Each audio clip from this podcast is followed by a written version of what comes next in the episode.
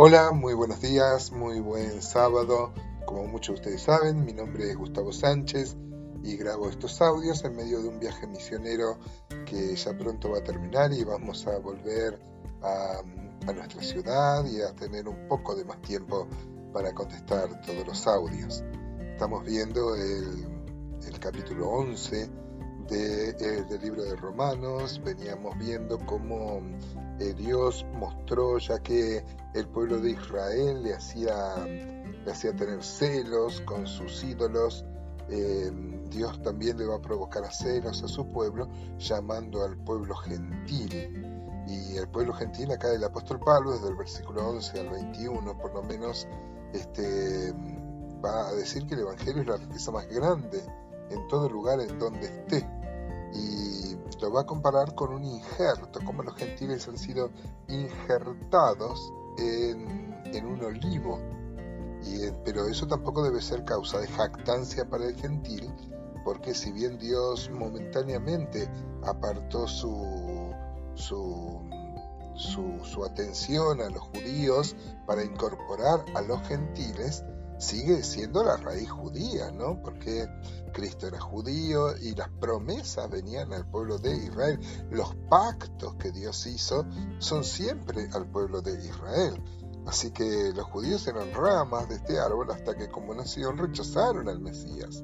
Después de esto su relación con Abraham y, con la descendencia de, Abraham fue, fue, fue cortada. Entonces los gentiles fueron injertados en este árbol en lugar de ellos, siendo admitidos en la iglesia de Dios, o sea, formando la iglesia de Dios.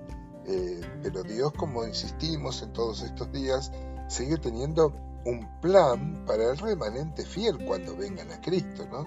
Luego de que pasen una disciplina sensacional, Dios va a volver a estar con los judíos, Dios va a volver a ser su Dios y tanto los judíos que se vayan convirtiendo son parte de la iglesia. Dice entonces este maravilloso pasaje de Romanos 11:11. Eh, Digo pues, ¿han tropezado los de Israel para que cayesen? En ninguna manera. Pero por su transgresión vino la salvación a los gentiles, para provocarles a celos. Y si su transgresión es la riqueza del mundo y su, y su defección la riqueza de los gentiles, cuánto más su plena restauración. Porque a vosotros hablo, gentiles, por cuanto yo soy apóstol a los gentiles, honro mi ministerio. Noten, esto también es una prueba de que los capítulos 9, 10 y 11 son un paréntesis dentro de la gran carta que el apóstol eh, manda prioritariamente a los gentiles. La iglesia de Roma tenía muchos gentiles y era el apóstol a los gentiles, pero como siempre, hablando de los gentiles, hay que tratar el tema de la raíz judía del mensaje del Evangelio. Claro que sí, las promesas a Abraham, a Isaac y a, Jacob este, son a los judíos. Entonces ahora que Dios ha rechazado a los judíos porque rechazaron al Mesías, eh, tuvo oportunidad de entrar como un injerto en el olivo eh, todos los gentiles. Pero la raíz sigue siendo y la rama nunca se debe jactar. ¿no? Mire cómo lo pone el apóstol Pablo. Dice el versículo 14, por si en alguna manera pueda provocar a celos a los de mi sangre y hacer salvos a algunos de ellos, porque si su exclusión es la reconciliación del mundo, ¿qué será su admisión sino vida entre los muertos? O sea, él insiste, el apóstol Pablo, en que Dios abrió la puerta, digamos, a los gentiles, que era el plan original, pero lo abrió y ojalá esto, eh, dice el apóstol Pablo, como había dicho en el capítulo 9, su deseo es que más judíos se conviertan al Señor y sean parte de la iglesia. Este, y si su exclusión fue la reconciliación del mundo gentil, cuánto más cuando Dios vuelva a tomarlos como pueblo cuando vengan a Cristo luego de la disciplina dispensacional que la Biblia este, habla en la última semana de Daniel número 9, la semana número 70. Seguramente intercambiaremos opiniones muy diversas al respecto, pero nosotros creemos que la semana número 70 de Daniel 9 todavía es futura y, y, eso va a ser parte de la gran tribulación donde los judíos van a sufrir una disciplina dispensacional para luego tener esta vindicación que Dios le va a dar al pueblo de Israel. Dice el versículo 16, y si las primicias son santas, también lo es la masa restante. Y si la raíz es santa, también lo son las ramas. Pues si algunas de las ramas fueron desgajadas y tú, siendo olivo silvestre, recuerda que le está hablando a los gentiles, has sido injertado en lugar de ellas y has sido hecho participante de la raíz y de la rica savia del olivo, no te jactes. Contra las ramas, ni te, y si te jactas, sabe que no sustentas tú a la raíz, sino la raíz a ti, pues las ramas, dirá, fueron desgajadas para que yo fuese injertado. Bien, por su incredulidad fueron desgajadas, pero por la fe en pie no te ensoberbezcas, sino teme, porque si Dios no perdonó a las ramas naturales, tampoco a ti perdonará. Y amados hermanos, interpretan estos pasajes para probar que la salvación se pierde, cosa que no podemos aceptar de ninguna forma. Tiene que ver con este plan de Dios, con esta circunstancia en la economía divina, donde eh, si bien Dios eligió un pueblo, Israel, para mandar a su Salvador, siempre estaba el proyecto de alcanzar la humanidad, alcanzar a todos los gentiles. Y bueno, en un momento se abrió esto este, cuando Israel desechó, porque así fue este, rechazaron al Mesías. De hecho, hermanos, la fe judía hoy sigue esperando al Mesías, ¿no? Así que, como dice, ya citamos ayer a Deuteronomio 32, 21, donde el apóstol Pablo este, dice, ahí en Deuteronomio 32, 21, dice, ellos me movieron a celos con lo que no es Dios, me provocaron a ira con sus ídolos. Yo también los moveré a celos con un pueblo que no es pueblo, los provoqué a ira con una nación insensata. Vemos este, como el apóstol Pablo sigue hablando que este, como le provocaron a celos a Dios con todos los ídolos que el pueblo de Israel tuvo a través de la historia, este, ahora Dios abre también a los gentiles para cómo provocarlos a celos. Pero esto no debe ser de ninguna forma una forma de jactancia, sino solo debemos temer como gentiles por la severidad de las decisiones de Dios, ¿no? Por ejemplo, Proverbios 28, 14 dice, bienaventurado el hombre siempre teme a Dios, mas el que endurece su corazón caerá en mal. No por eso nosotros debemos gozarnos y tener algún tipo eh, de sentimiento en contra de los judíos. Fíjese como Filipenses 2.12 dice, por tanto, amados míos, como siempre habéis obedecido, eh, no como en mi presencia solamente, sino mucho más ahora en mi ausencia, ocupaos en vuestra salvación con temor y temblor. Sea este, hermanos, nuestro, nuestra aplicación en esta, en esta mañana. Ocuparnos de la salvación, de la cual nada hemos hecho. Por la gracia de Dios, Dios nos ha salvado. No miremos al pueblo de Israel en su rechazo temporal como un motivo para enorgullecernos nosotros, porque no, no, ningún mérito tenemos para esto, sino juntos glorificar a Dios, porque Dios tiene un plan y un propósito santo.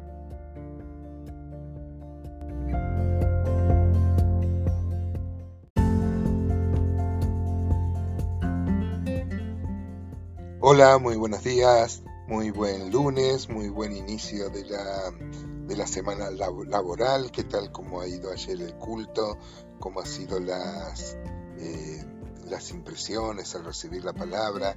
Yo sé que muchos de los que reciben estos audios no se congregan, así que sirve como un estímulo, como un invitarlos una vez más a reunirse. Llegamos al fin del capítulo 11 de, de la carta a los romanos y el fin también de este paréntesis que abarcaba los capítulos 9, 10 y 11.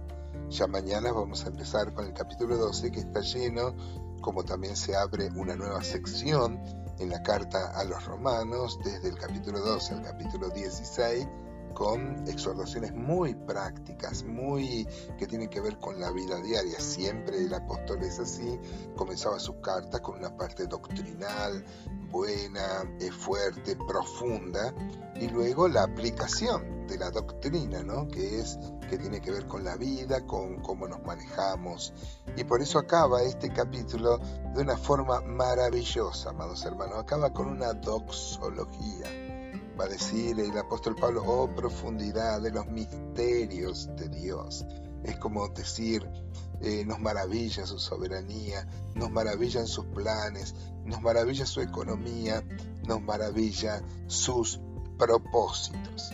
Esto es eh, lo que debería pasarnos cada vez que vamos a la palabra y vemos cómo eh, Dios nos muestra su proceder, sus intenciones y cómo no podemos de ninguna manera, como ha, sido este, este, este este capítulo y los anteriores diciendo quién eres tu hombre para que alterques con Dios, ¿no? Nosotros cómo vamos a cuestionar a Dios, simples criaturas mortales.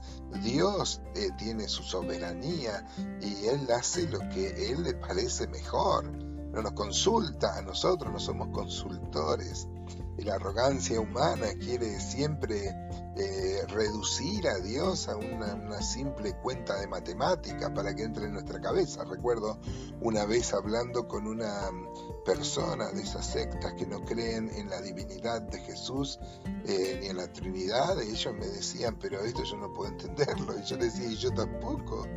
Si yo pudiera entender a Dios, Dios dejaría de ser Dios. Así que vamos a leerlo del, versículo 33 al 36, esta, esta doxología, esta, esta alabanza con lo que el apóstol Pablo va a terminar el capítulo 11 y todo este paréntesis que hizo antes de la parte aún más práctica, si bien todo es práctico, pero este, la aplicación más práctica de estos principios doctrinales. Dice el versículo 33, oh profundidad de las riquezas, de la sabiduría y de la ciencia de Dios.